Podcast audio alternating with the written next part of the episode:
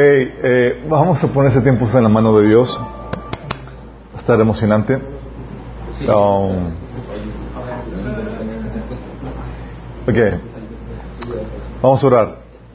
Amado Padre Celestial, te alabamos, te bendecimos, te damos gracias, Señor, por la bendita oportunidad que nos das de estar reunidos en tu nombre para alabarte, exaltarte y también aprender de ti, Señor. Amado Padre, háblanos, Señor. Damos gracias porque sabemos que sí lo vas a hacer, Señor. Te pedimos que lo, hables, lo, hagas a través de mí, Señor, con toda sabiduría, con toda prudencia, con el poder de tu Espíritu Santo, Señor, y que tu palabra siembre en nuestros corazones para que produzca el fruto que tú deseas en nuestras vidas. Que podamos ser, Señor, expertos adoradores, conscientes, Señor, de todos los beneficios, Señor, que eso atrae para nuestras vidas, Señor, también. Que podamos invitar a más gente, Señor, que se una, Señor, a, a tu cuerpo, Señor. Esta gente que te adora en espíritu y en verdad, Padre. Te lo pedimos en el nombre de Jesús. Ok, chicos, estamos, seguimos con lo del culto a Dios. ¿Qué tal? ¿Cómo se han sentido? Ha estado padre la travesía, ¿no? Como que hemos estado aprendiendo juntos muchas cosas interesantes, ¿verdad? Uh, vamos a pasar ahora a... Hemos, bueno, ya hemos estado viendo acerca de, de cómo es un deber moral, por qué es un deber moral rendirle culto a Dios. Eh, las formas en las que uno debe adorar a Dios, cómo el, el, culto a Dios cultiva tu amor por Él y te enfoca realmente en lo más importante que es tu relación con Él. Y también vimos cómo se debe llevar a cabo el culto en la iglesia. Eso fue lo que vimos la vez pasada. Pero ahora quiero que veamos o que entendamos, vamos a estar viendo en, estas, en esta sesión y en la que sigue, los beneficios del culto a Dios. Porque déjame decirte, o sea, no hay algo que tú des a Dios que Él no te lo regrese o que no te lo regrese, eh, te lo devuelva en bendición. Es algo que tú debes entender. Uh, no para generar una actitud convenenciera, sino para que estés consciente de los beneficios. Porque cuando falta algún beneficio en tu vida, tú ya puedes detectar, chin, me falta esto, porque no he estado esto o haciendo esto en mi vida. Sí. Y las diferentes formas de culto a Dios que hemos platicado, acción de gracias, alabanza, adoración, el temor, el servicio, el honor, generan beneficios a tu vida. Eh, producen consecuencias como el, la felicidad, la victoria, la plenitud, la bendición, la trascendencia, la valía, etc. Vamos a ver a detalle cada uno de estos aspectos. ¿sí? Lo que ya vimos y, se, y nos enfocamos en la, tercera sesión es el, el cómo el culto de Dios cultiva tu relación con Dios, con Él. Y vimos ahí a detalle cómo es el medio para experimentar la presencia de Dios. ¿Se acuerdan? Digamos, oye, ¿qué, ¿qué, es lo que pasa? Porque algunos, algunos no están, no están experimentando esa vida plena que el Señor nos ofrece a todos los cristianos, a todos sus hijos. Bueno, la verdad es que no están acostumbrados a, eh, no están experimentando esa llenura, esa plenitud que es hacia el alma, porque eh, no saben entrar en la presencia de Dios, no han aprendido a entrar en esos tiempos de adoración personal con Dios. Y vimos cómo entrar en ese estado de adoración íntima y personal y vimos, comenzamos que como eh, un tiempo de alabanza y de acción de gracias te lleva a concentrarte en Él, ¿se acuerdan? Hemos platicado, y nos lleva a concentrarnos en Él ese tiempo de alabanza y de adoración y, también a, concentrarnos en lo que Él ha hecho por ti para que pueda liberar, despertar en ti esa adoración producto de, de, de, de el ver esa gloria, esa presencia de Dios. Porque ya me enfoqué en Él, vi su gloria y despertó en ti esa adoración eh, hacia Dios. Y vimos cómo eh, eso es una analogía de cómo pasas por sus atrios al lugar santísimo, que es la misma presencia de Dios que, que viene, se desciende ahí donde tú estás alabando. Eh, obviamente habíamos platicado que algunos viven en sus atrios y pasan directamente a la adoración y cae la presencia de Dios en sus vidas en ese momento. Sí. Y ese tiempo de intimidad en donde es en donde declaras a Dios tu amor, le declaras cómo Él es lo más importante en tu vida y cuánto lo deseas, cuánto lo adoras. Y eso atrae la presencia de Dios en tu vida y te permite experimentar esa presencia. Muy importante, chicos. Sí. Porque no es algo que es que no, no siento la presencia de Dios. ¿Cómo están tus tiempos de adoración? Sí, ¿cómo están? Porque si no hay eso, va, va, va a fallar. Y déjame decirte que que estos tiempos de adoración no vienen, esos tiempos de, disfrutar la presencia de Dios, donde sientes la presencia que te llena, que te extasía, no viene de buenas a primeras, sino que comienza con una búsqueda de Dios. Sí. Yo recuerdo que les había platicado que eh, una de las cosas que me, que trajeron a Dios fue el poder experimentar su presencia, un tiempo de alabanza y adoración dentro de la iglesia. Sí. Y, no me quedé con eso. Obviamente eso lo, lo, experimentabas de forma corporativa dentro de la iglesia, pero, pero luego escuchabas eh, cómo otras personas disfrutaban de un tiempo de intimidad con Dios donde decían, es que Dios me habló. Y yo, ¿cómo que Dios te habló? Y Dios me dijo, y luego Dios me visitó, y, luego no sé si alguien leyó el libro de, Buenos días Espíritu Santo. Sí. Podrán criticar a Benny Hinn, todo lo que tú quieras, pero una de las cosas que, tiene es que ese libro te lleva a buscar esa intimidad con Él. Yo recuerdo que lo leí y dije, yo quiero esto, quiero esta intimidad con Dios, donde Dios me hable, donde Dios me visite. ¿Y por qué Él, por qué él sí, yo no? ¿Sí? Y da un celo santo, así como que yo también quiero, ¿sí? Y comienza, y comienza una búsqueda donde yo también quiero. Órale, si Él también lo está experimentando, también yo quiero eso, ¿sí? Y entonces cuando, cuando, cuando te escuchaba que gente presumía de esa intimidad con Dios, me despertaba celos para yo buscar también eh, eso Dios. Y mi promesa era lo que viene en Jeremías 29 del 13 al 14 que dice que si me que me buscarán y me encontrarán cuando me busquen de todo corazón. Dice, me dejaré encontrar, afirma el Señor. Fíjate lo fuerte del asunto. Dices, oye, es que no encuentro la presencia de Dios, no, por más que lo busque, no, se dejan sentir. Eh, no, tienes que buscarlo y de todo corazón. Y la promesa es, se va a dejar encontrar, se va a manifestar. Sí, Deuteronomio 4:29 dice, pero él pero si desde ahí buscas al Señor tu Dios con todo tu corazón, y vuelvo a repetir eso, buscar al Señor con todo tu corazón, con toda tu alma, lo encontrarás. La misma promesa, ¿sí? De Crónicas 15, 2 eh, dice, el Señor estará con ustedes siempre y cuando ustedes estén con Él. Si lo buscan, Él dejará que ustedes lo hallen. Pero si lo abandonan, Él los abandonará. Fíjate la, condicionante. Dices, oye, ¿por qué no estoy entendiendo esa, esa, esa, presencia de Dios en mi vida? Muchas veces, sencilla y llanamente, es porque no la buscas. No hay ese proceso de búsqueda. Y ese proceso de búsqueda implica esa, esa, actividad por tratar de encontrar. No es llegas de buenas a primeras y, y lo encontraste. Sí, esa, esa insistencia y persistencia por encontrar esa presencia de Dios, esa, eh, el rostro de Dios. Dice Salmo 63, 1. Oh Dios, tú eres mi Dios, yo te busco intensamente. Mi alma tiene sed de ti, todo mi ser te anhela, cual seca, extenuada y sedienta. ¿Te das cuenta cómo la actitud de, buscar la presencia de Dios es intensamente? De hecho, Jesús nos enseñaba en Mateo 7:7 que dice que pidan y se les dará. Busquen y encontrarán. Llamen y se les abrirá. Y otra promesa del Señor en la Biblia que, que utilizaba era Salmo 37, 4, que dice, deleítate en el Señor y Él te concederá los deseos de tu corazón. Y si te deleitas en el Señor, ¿cuál es tu deseo? Él. Él, sí. Como el Señor ha dicho, mi corazón ha dicho a ti, busca mi rostro. El Señor está buscando eso. Entonces, la, no hay excusa para que te digas, es que no, no, no estoy, yo en mi tiempo devocional no estoy eh, eh, sintiendo su presencia. Realmente lo estás buscando con intensidad. Porque de eso estriba todo tu bienestar en esta vida. Y muchas veces Dios no responde a la, a la primera búsqueda, sino que Él prueba si realmente tu interés y tu deseo por Él son genuinos o no. ¿Sí? O sea, Dios puede ser que se esconda tiempo, una, eh, una parte, porque está buscando ver qué tan genuino es el deseo que tiene por mí. Sí. Porque Él se convierte en una recompensa para aquellos que lo buscan.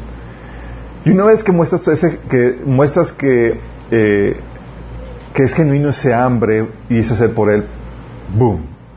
Viene y se derrama sobre ti. Porque no hay una búsqueda más noble, chicos. No hay una presencia más fructífera que buscar lo más importante en nuestra vida, que es su presencia.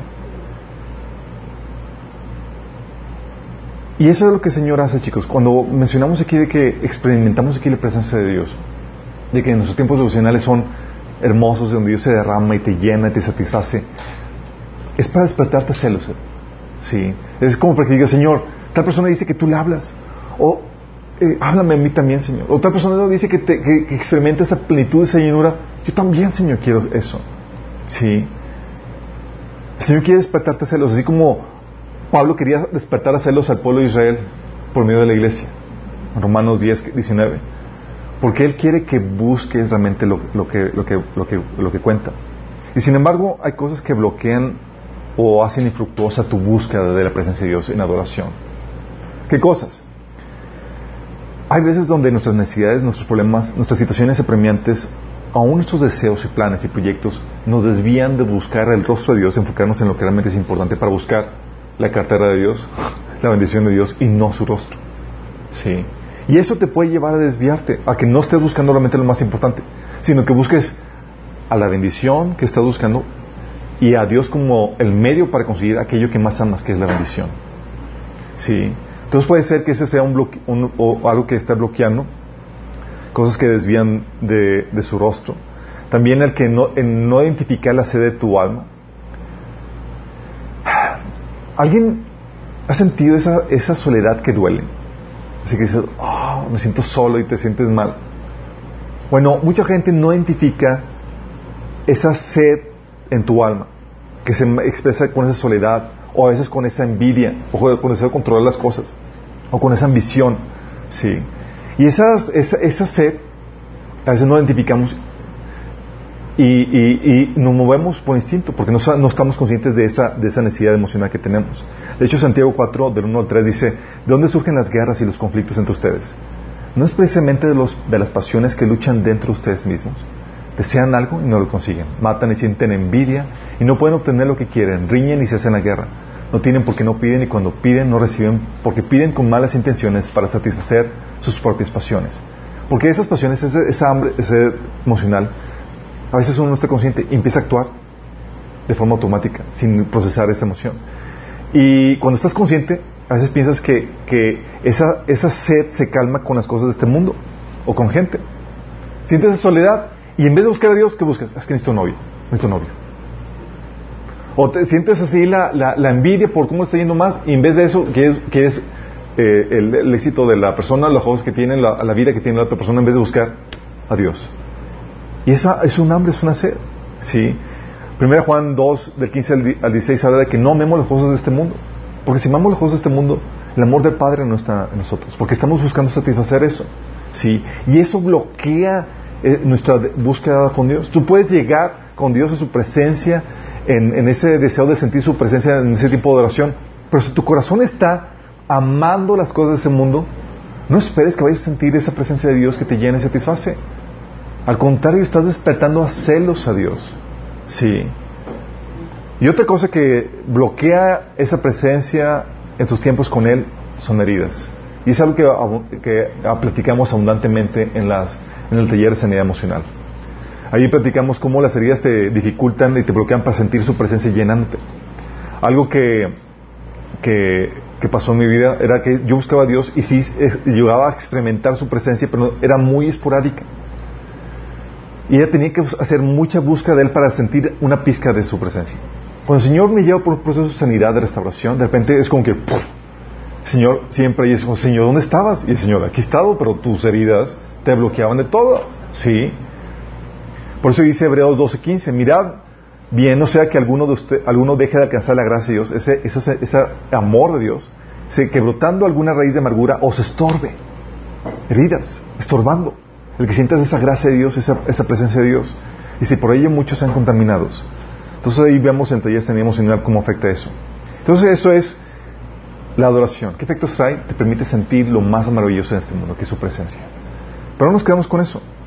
Quiero enfocarme ahorita en los efectos de la gratitud. Está bien fuerte esto, porque tú no te imaginas de cómo, o sea, vamos a ver los beneficios, pero todos los beneficios que trae el culto a Dios son asombrosos. Dice, no hay deporte, no hay práctica más beneficiosa para el ser humano que tener tus tiempos de culto a Dios. Sí. Y sabemos que, por ejemplo, la, acción de gracias es algo ordenado por Dios y, es una forma de rendirle culto a Dios. Eso ya lo hemos platicado. Romanos 1.21 de hecho es un reclamo de Dios para la gente del mundo. Dice, a pesar de haber conocido a Dios, no le glorificaron como Dios ni le dieron gracias, sino que se envanecieron, se extraviaron en sus inútiles razonamientos y se les oscureció su insensato corazón. Está hablando del reclamo de Dios de que no me dieron culto, no me dieron gracias, no me glorificaron. Salmo 50.23 dice, sí, dar gracias es un sacrificio que verdaderamente me honra. Primera Crónicas 16.34 dice, den gracias al Señor porque Él es bueno. Su fiel amor perdura para siempre. Y luego llega a nosotros como cristianos al extremo de decir, dad gracias en todo, porque esta es la voluntad de Dios para con vosotros en Cristo Jesús.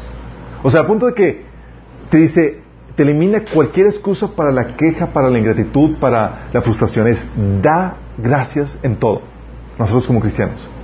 Porque nosotros tenemos una bendición que sobrepasa y que torna todas las situaciones que, que, son aparentemente desagradables, las torna para bien, por la bendición tan fuerte que Dios derrama sobre nosotros. Entonces vamos a ver qué beneficios produce la gratitud. Vamos a ver primero. Primero es, te lleva a valorar y a proteger la bendición que actualmente tienes.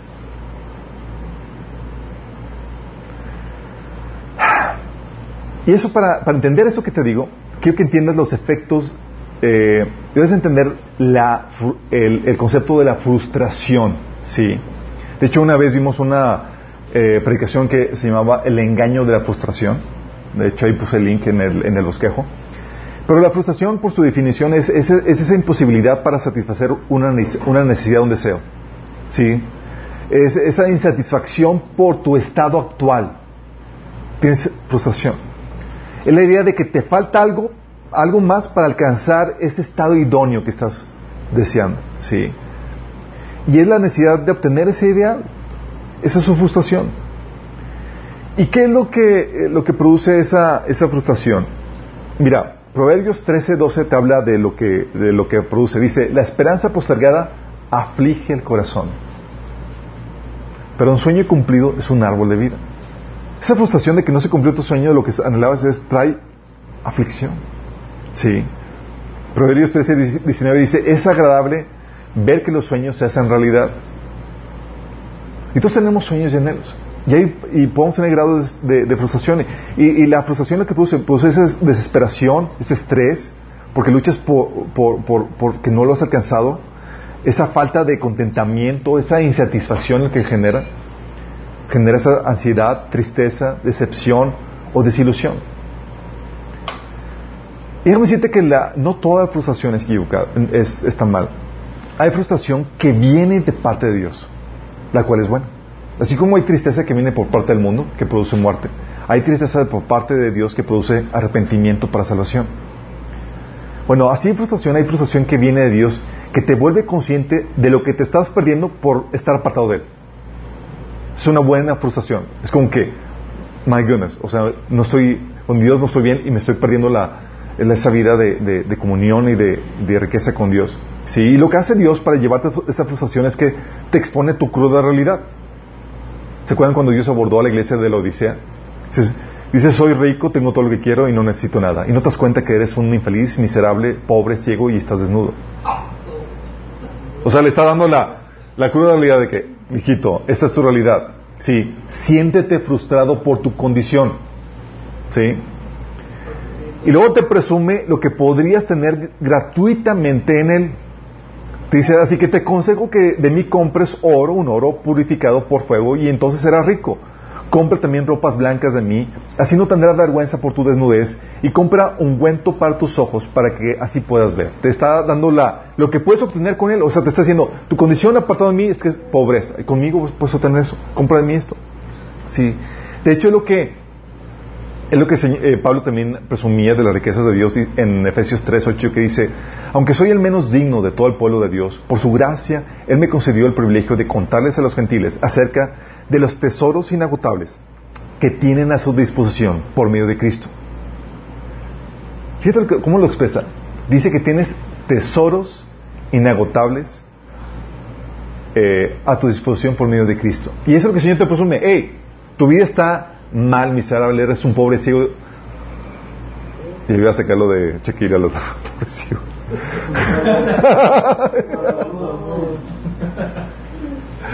Eh, el Señor te presume lo que puedes tener en Él, las riquezas que hay en Él, ¿sí? Y te despierta celos incluso con los que ya tienen esas riquezas. ¿Sí? ¿Para qué? Para que quieras eso, ese estado. Dice Romanos 11:11, 11, ¿acaso el pueblo de Dios tropezó y cayó sin posibilidad de recuperarse? De ninguna manera, el pueblo fue desobediente, por eso Dios puso la salvación al alcance de los gentiles. Sin embargo, Él quería que su propio pueblo sintiera celos y la reclamase para sí. ¿Qué hace Dios? ¿No quieres? Ok, ¿qué, ¿qué va a estos que no me pelan? La bendición, los gentiles, órale. Para que vean estos la bendición que pueden tener estando en mí. Y lo que Dios. ¿Te ha pasado que tienes celos de, esa vida en Dios que, que tiene otras personas y dices, yo quiero eso? Sí, es parte de lo que Dios hace. Y lo hace para que vengas a Él y te alinees a Él. ¿Te acuerdas qué pasó con el hijo pródigo? Cuando cayó en sí.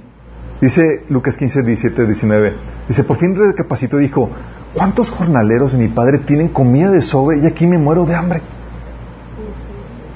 Si tengo que volver a mi padre y decirle, papá, he pecado contra el cielo y contra ti, ya no merezco que me llames eh, tu hijo, trátame como si fuera uno de tus jornaleros. O sea, el estar consciente de lo que se estaba perdiendo, aparte de su papá, lo hizo volver. Generó una frustración. Estoy en mi situación miserable y con, con el padre puedo estar mucho mejor. Esa es la frustración que viene de Dios. Trae bendición, trae salvación. Te alinea la voluntad de Dios. Pero la que viene del enemigo Oh. La guerra del enemigo está basada en un engaño, en una necesidad que no existe. Fíjate, en una necesidad inexistente. Porque en tu estado actual tienes todo lo que necesitas. Pero sin embargo, has olvidado lo que tienes. Oh problema. Fíjate lo que pasó y, esa, esa falta de gratitud lo que hace es que te ciega a las bendiciones otorgadas por Dios y te ciega a tu realidad. ¿Está todo bien? Sí, ok. Te ciega a la, te ciega, la, falta de gratitud te ciega a las bendiciones otorgadas por Dios y te ciega a tu realidad. Por ejemplo, ¿te acuerdas en el caso de, de eh, la tentación con, con, Eva? Vamos a leerlo, viene en Génesis 3 del, del 1 al 6. Dice, la serpiente era más astuta que todos los animales del campo que Dios, el Señor, había hecho. Así que le preguntó a la mujer, ¿es verdad que Dios les dijo que no comieran de ningún árbol del jardín? Podemos comer del fruto de, todos los árboles, respondió la mujer. Pero en cuanto al fruto del árbol que está en medio del jardín, Dios nos ha, nos ha dicho, no coman de ese árbol ni toquen, del contrario morirán. Pero la serpiente le dijo a la mujer, no es cierto, no van a morir. Dios sabe bien que cuando coman de ese árbol se les abrirán los ojos y llegarán a ser como Dios conocedores del bien y del mal. Pregunta, chicos. Aquí la serpiente dice que llegarán a ser como Dios. ¿Qué acaso no eran ya como Dios? Fueron hechos a la imagen y semejanza de Dios. Pero se les había olvidado las bendiciones otorgadas. Por eso el salmista decía, bendice alma mía Jehová y no olvides ninguno de sus beneficios. Porque cuando olvidas sus beneficios, empiezas a comprar algo que buscas satisfacer con algo que ya, no necesitas porque ya lo tienes. Si les ha pasado, las amas de casa seguramente se pueden identificar, que vas a surtir despensa y llegas y, y abres el refri chin, ya tenía esto, o ya tenía aquello. Y compraste cosas que no necesitabas. ¿Por qué? Porque no existe un inventario de lo que ya tenías. Sí. Fuiste con hambre, eso, pero, pero es, se te olvidó lo que ya si, ya, si te hubieras acordado lo que tenías, no lo hubieras comprado. Lo que hace que el que olvide las bendiciones de Dios es que compres una necesidad inexistente, una, la solución que el enemigo te propone ante una, ante una necesidad inexistente, porque ya lo tienes. Suplido en Dios. Sí. Y lo que hace es que te lleva a descuidar y a perder las bendiciones que actualmente tienes. ¿Sí? Porque abandonas la provisión genuina que ya tienes por una ficticia. Fíjate lo que pasó ahí, Génesis 3 del, eh, versículo 6 dice, la mujer vio que el fruto era bueno para comer, que tenía buen aspecto y era deseable para adquirir sabiduría. Así que tomó de su fruto y comió. Y le dio a su esposo y también comió. Y todos sabemos qué pasó. la imagen que tenían Dios, que ya tenían, se corrompió, se echó a perder. Tenemos la imagen de Dios, pero no estaba corrompido. Porque cuando olvidas lo que tienes, entonces compras las soluciones del enemigo que te llevan a un peor estado. ¿Se apagó la tele? Ah, ah sí.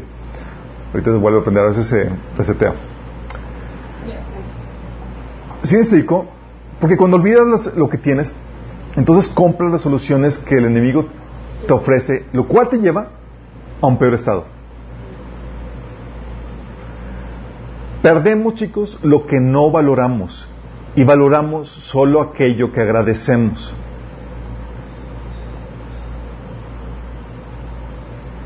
¿Estás consciente? Perdemos lo que no valoramos y valoramos solo aquello que agradecemos. ¿Estás, cuando, ¿Te estás dando cuenta de la importancia de dar gracias? Sí. Es la manera en que el enemigo te roba la bendición dejándote en un peor estado, chicos. Fíjate, hay un pasaje que está muy extraño. Dice Jeremías 2.13. Porque dos males ha hecho mi pueblo. Me dejaron a mí fuente de agua viva y cavaron para sí cisternas, cisternas rotas que no retienen agua. O sea, ¿cómo, cómo puede una persona abandonar una fuente de agua viva, que es mucho mejor, y quedarse con una cisterna rota? ¿Cómo? O ¿cómo pudieron dejar algo sumamente mejor por algo peor? La respuesta es que no apreciaron, no valoraron, no agradecieron lo que tenían.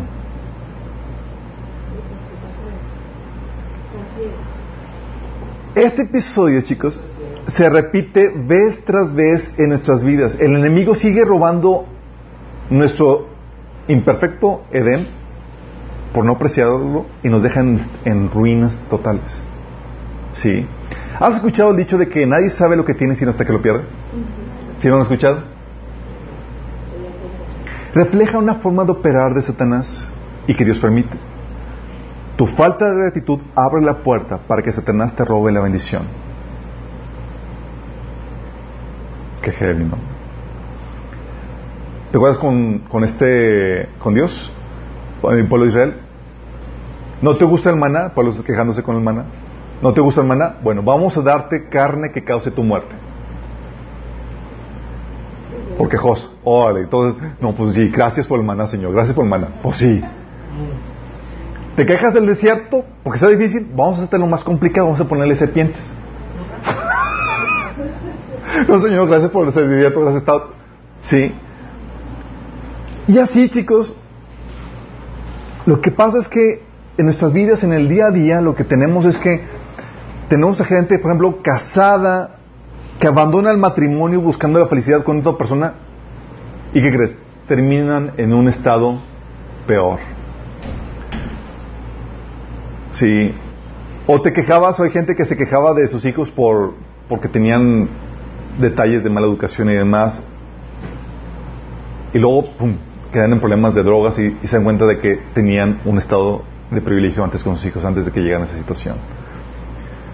O te quejabas de tu esposo o tu esposa, ¿sí? Por destantes que, eh, de lo que, porque hacían tal o cual cosa. Eh, hasta que viste la tremenda problemática que significa levantar una familia solo en terrible soledad o especialmente en una edad mayor. De hecho, en Occidente, chicos, la ingratitud ante las libertades y los privilegios que vivimos y los niveles de bienestar que hemos alcanzado, esa ingratitud ante esos libertades, privilegios y el nivel de, de bienestar que hemos alcanzado nos está llevando a comprar una solución del enemigo que es el socialismo que te vende la utopía, donde todo va a estar fenomenal. Sí, lo cual, por toda la historial, promete dejarnos en un peor estado.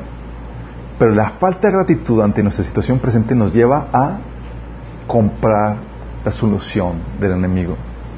Por eso gente no agradecida en su condición actual que abandona al Señor, por ejemplo, o a su iglesia, a su familia, a su trabajo, en busca de algo mejor suelen terminar en un estado peor porque su falta de agradecimiento les impide evaluar objetivamente su estado actual versus lo que podrían tener, porque no están viendo lo que tienen actualmente. Simplemente no aprecian su estado actual porque han olvidado las bendiciones presentes, no han sido agradecidos. ¿Alguien que vio la película de Bridget Jones 2, donde esta Bridget Jones termina en la cárcel?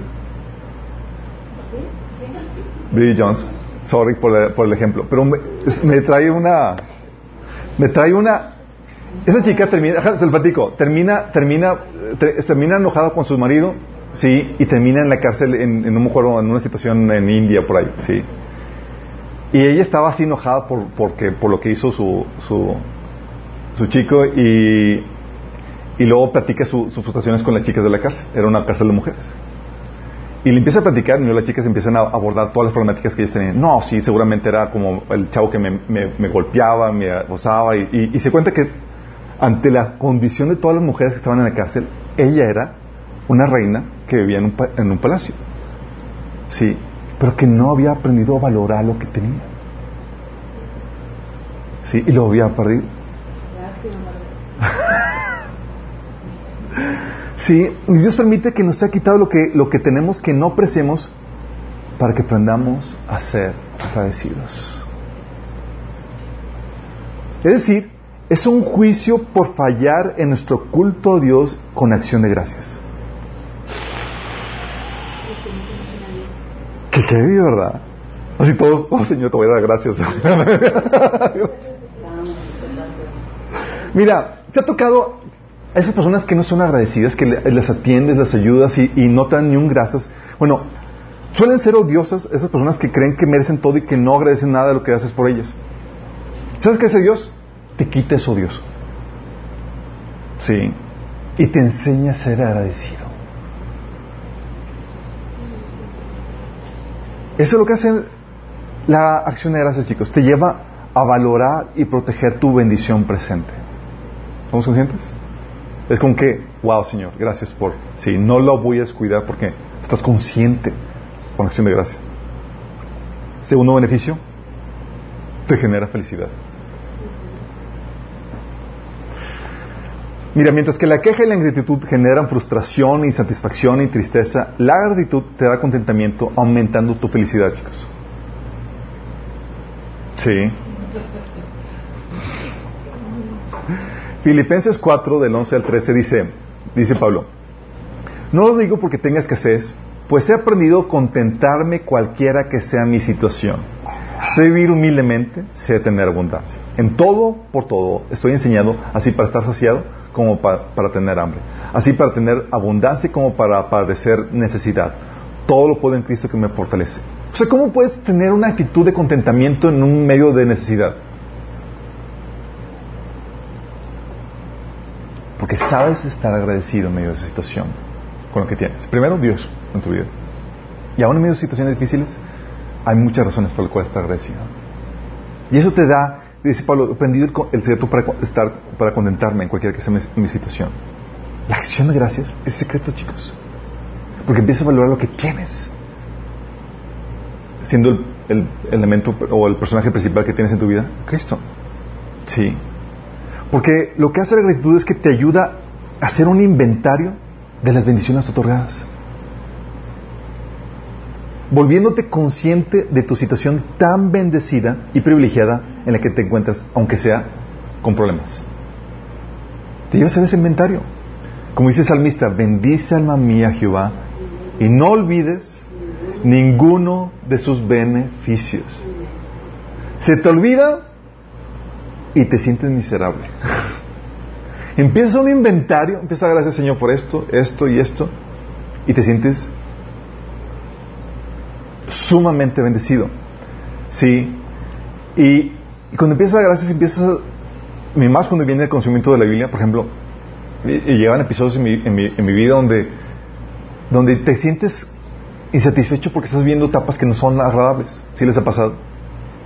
Son típicos solteros de que, oye, yo quiero estar con novia, casada y tal cosa, y, y estaba insatisfecho. Y luego lees Eclesiastes 3, 11 y dice, todo lo hizo hermoso en su tiempo. yo, Señor, no veo bueno, enfócate en, qué es, cuál es el tiempo ahorita, de qué es el tiempo ahorita aprovechar. Ah, pues esto. Empezar a dar gracias por eso. Y llega a un estado de plenitud y satisfacción en la etapa que estamos viviendo. Sí. Porque como siempre es el tiempo de algo, siempre hay algo hermoso que disfrutar y que agradecer. El problema es que a veces nos desviamos. Y la gratitud te vuelve a enfocarte en el propósito de Dios, en lo que es el tiempo ahorita. Porque, chicos, los problemas y dificultades tienden a enfrascarnos absorbiendo toda nuestra atención y energía en ellos. Si les ha tocado que a veces te encuentras haciendo un... te, encuentras ahogándote en un vaso de agua? Sí. Y dices, ah, porque una problemática suele absorberte toda tu atención. Ya no existe mundo alrededor. Es, todo el mundo es esa problemática. Y te sientes morir. Ah, sí. Bueno, déjame decirte, la gratitud no te ciega las necesidades o crisis presentes. No lo hace, no te ciega. Pero sí impide que te ahogues en ellas en depresión, en desesperación y en derrota.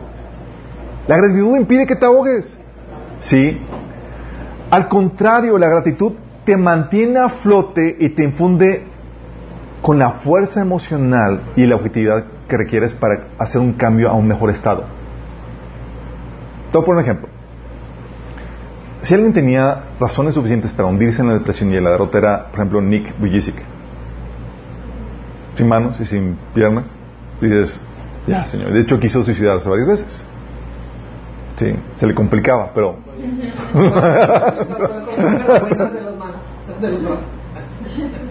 no puede cortarse las venas, pero... ¿Pero qué pasó? ¿Pero qué pasó? El reconocimiento de lo que sí tienes por la acción de gracias te da un inventario con lo que cuentas para salir adelante en la situación que estás atravesando. Sí. Oye, no tengo esto, pero ¿qué tienes sí para agradecer? Ah, tengo esto, tengo por hacer esto, tengo esto. Y eso te recuerda los, los recursos que tienes para sacar, salir adelante de la situación que estás viviendo. ¿Sí explico? A tal punto que ha sabido capitalizar lo que sí tiene, al punto que él ha viajado más por todo el mundo, más que tú y yo juntos. Sí. Ha abordado más gente y ha evangelizado más, gente, más que tú y yo. ¿Por qué? Porque él supo estar consciente, por la gratitud, de lo que sí tenía. Sí. Bueno, la gente se ahoga y se hunde en un vaso de agua y cae en la derrota por la falta de gratitud. Se les olvida lo que sí tienen. Están absortos con la problemática que están viendo y se les olvida que hay más, hay vida afuera de eso. Sí. Por eso ves a alguien y dices, oye, te veo muy miserable. Creo que necesitas un culto de acción de gracias.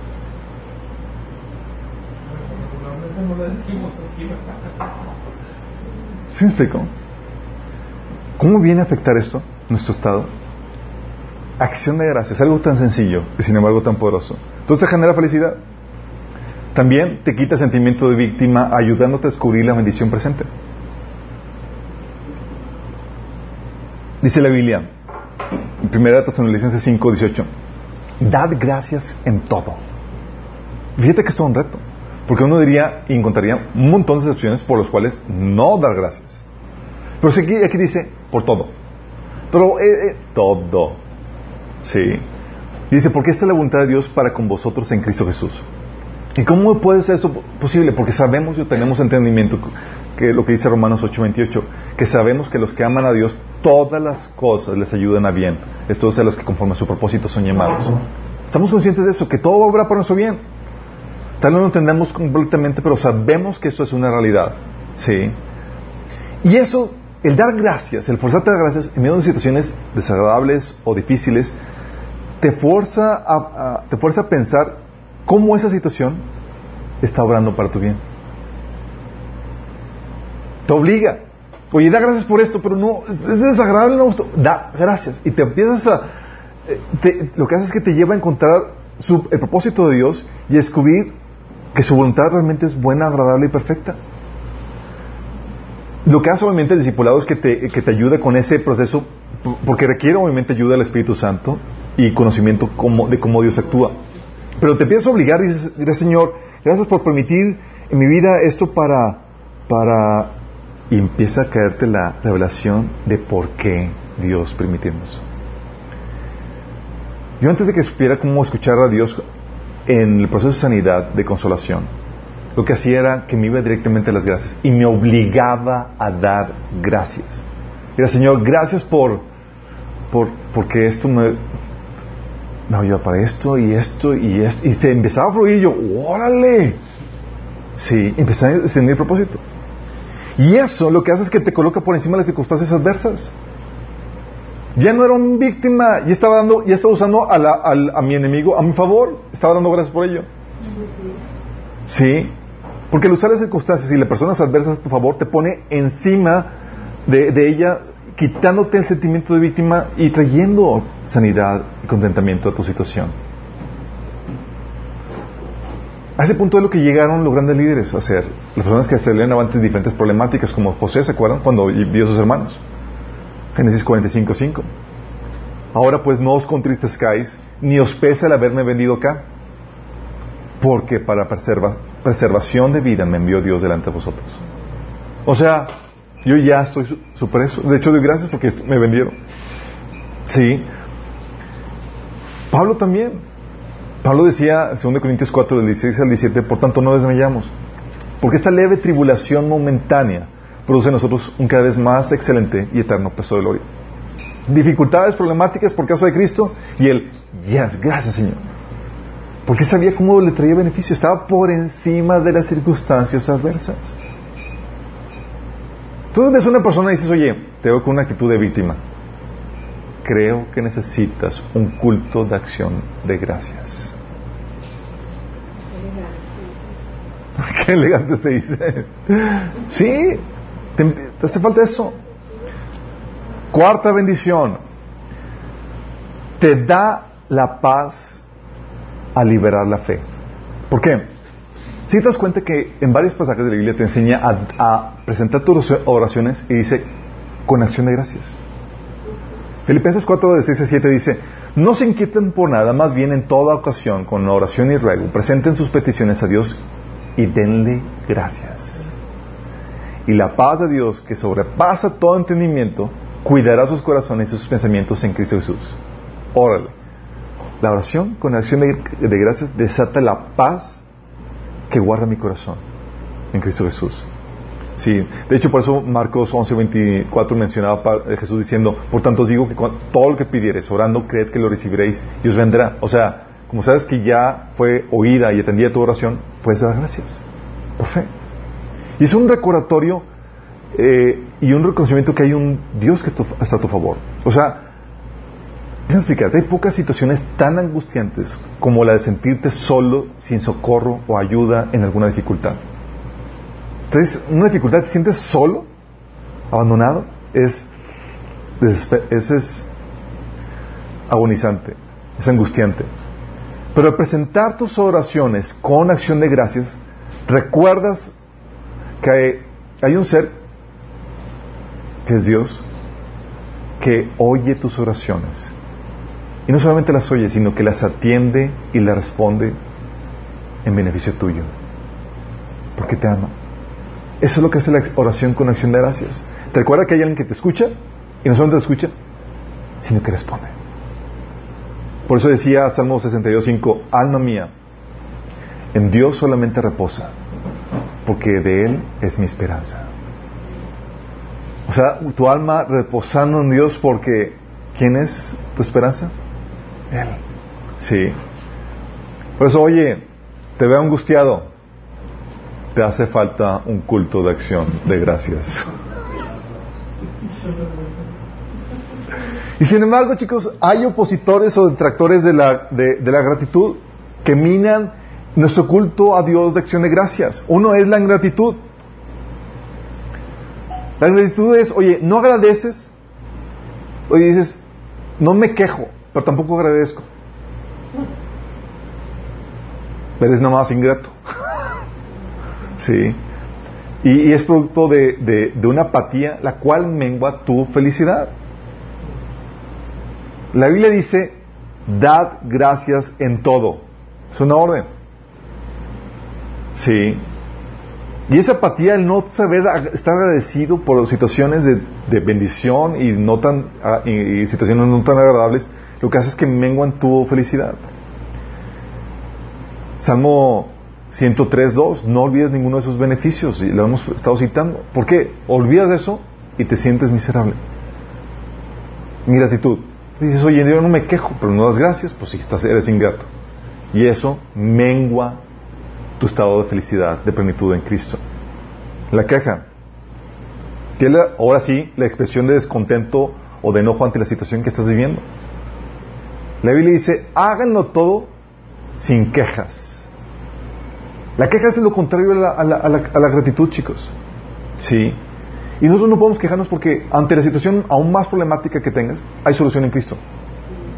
Sí, es que esta situación, hay solución, entonces ¿por qué te quejas? Sí.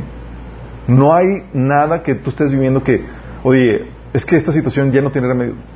Dios es más fuerte, más grande que cualquier circunstancia que estés viviendo. No hay ninguna razón por la cual no puedes estar agradecido. Es que mi propósito se, se ya has quedado frustrado y ya no vas a... Really? Si algo aprendemos de Dios es que Dios se adelanta al futuro, sabe qué va a pasar y se prevé con las decisiones pecaminosas para que obren para tu bien. De manera que no hay forma en que tú no puedas estar agradecido. ¿Sí? La queja es esa, es esa falta de reconocimiento donde Dios es soberano y, y ha protegido tu propósito a costa de todas decisiones pecaminosas. Y lo que hace es que aumenta tu estado de felicidad y te lleva a comprar la solución de Satanás. Ingratitud, queja, te lleva a quitarte lo que la bendición que actualmente tienes. Tú puedes leer a Israel, cómo iba, cómo se quejaba cada rato en el desierto. Y era, estaba en una situación bien, se quejaba, traía juicio de Dios y le dejaba en peor estado. Dices, ándale por quejarte. Sí, te lleva a una peor condición. Y la otra cosa que te quita es sentirte con derecho, que lo mereces, que te lo deben, o el dar, hecho, el dar por hecho las cosas. Fíjate lo que dice Lucas 17, 9. Dice, ¿y le agradece el alma al sirviente por hacer lo que se le dijo que hiciera? Por supuesto que no. Pues obviamente le estás pagando a tu sirviente.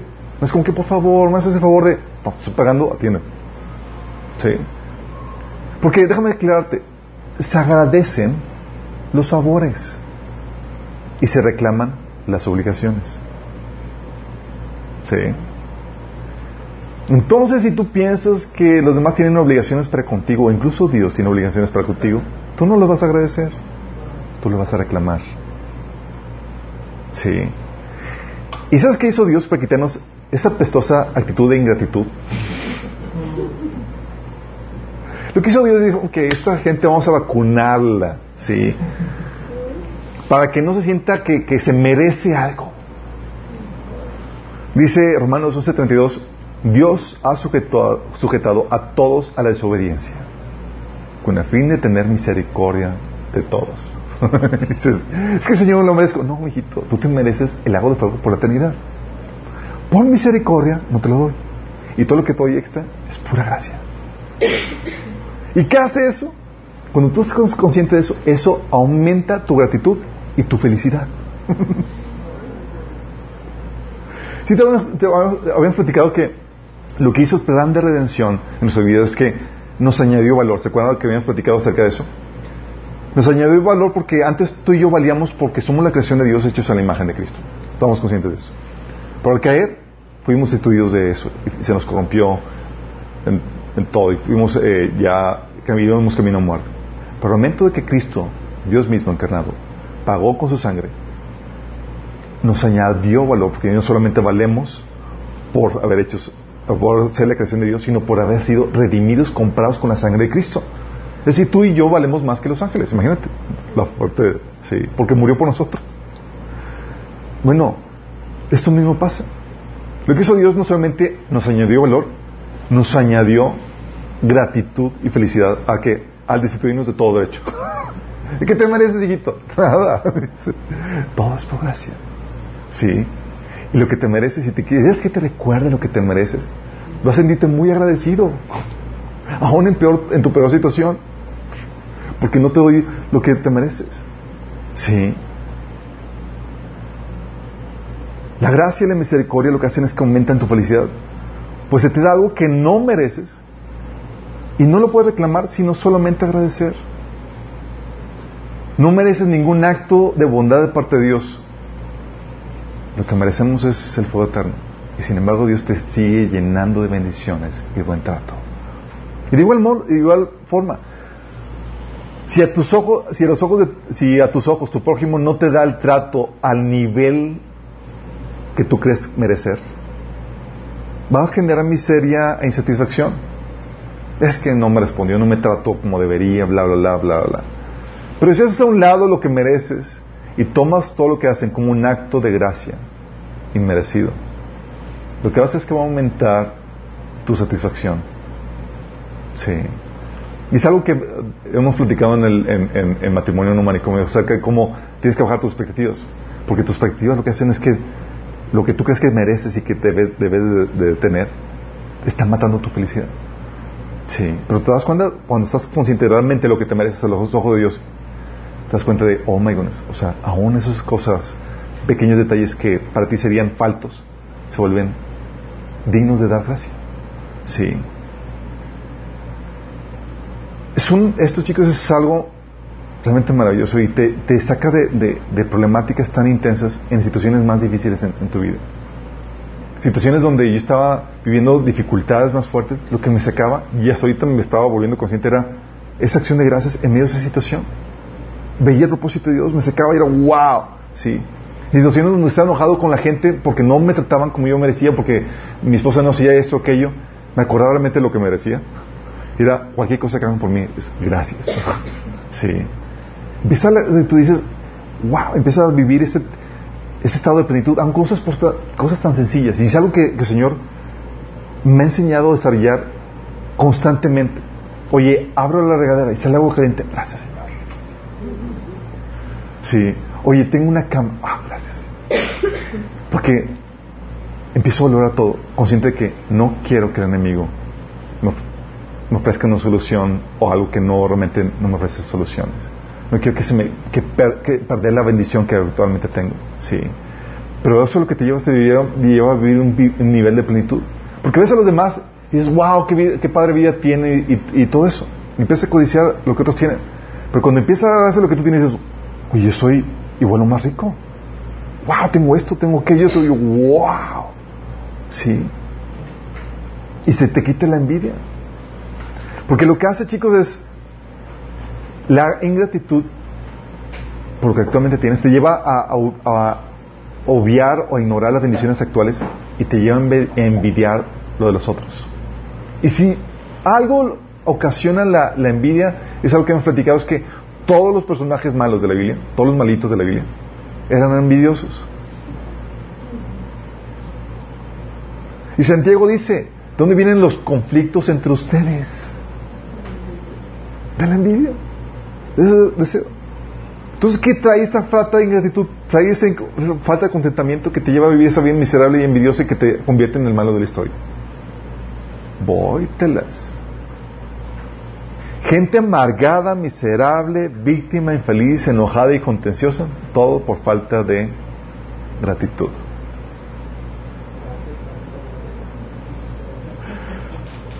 Y eso, chicos, se cultiva desde pequeños. Sí, si tú enseñas a tus hijos a ser agradecido y a que las cosas no son porque se lo merecen, sino son de gracia.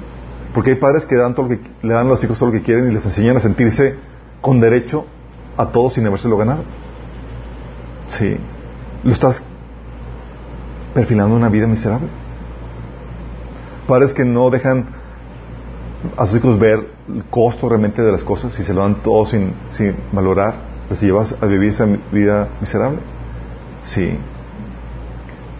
Proverbios habla de la mujer, de la esposa contenciosa, que te dice que es mejor vivir en la esquina de un, de una, de un techo que con ella y demás. Es por lo mismo, porque no sabe estar agradecida.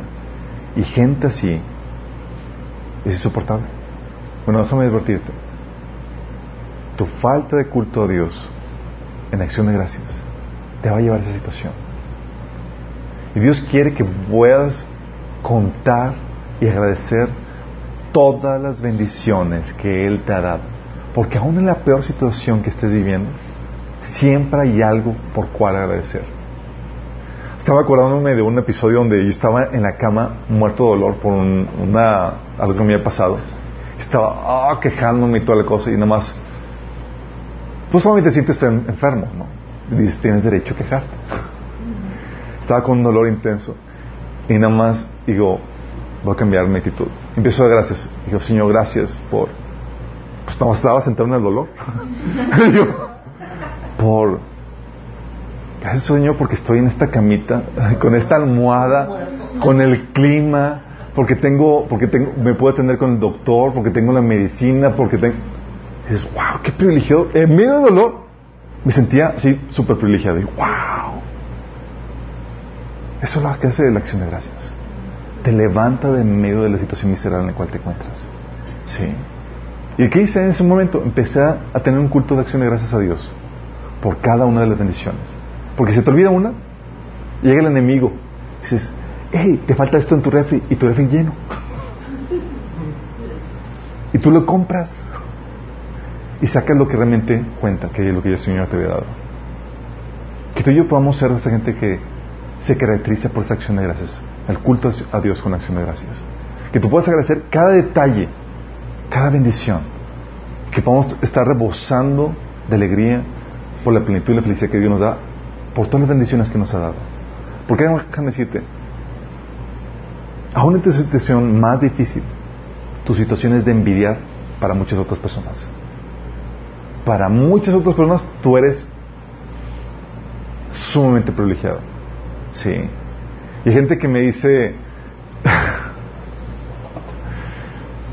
aún en situaciones donde, por más raquítica la cosa y demás, recuerdo comentario de una persona que decía, es que aún en la situación más pobre en nuestro tiempo actual, estaríamos mejor que los reyes de, hace tres siglos. las Imagínate, no, pues, una vida. te das cuenta de la situación. Y es cierto, en muchas situaciones tú dices, te hay mucho por el cual agradecer.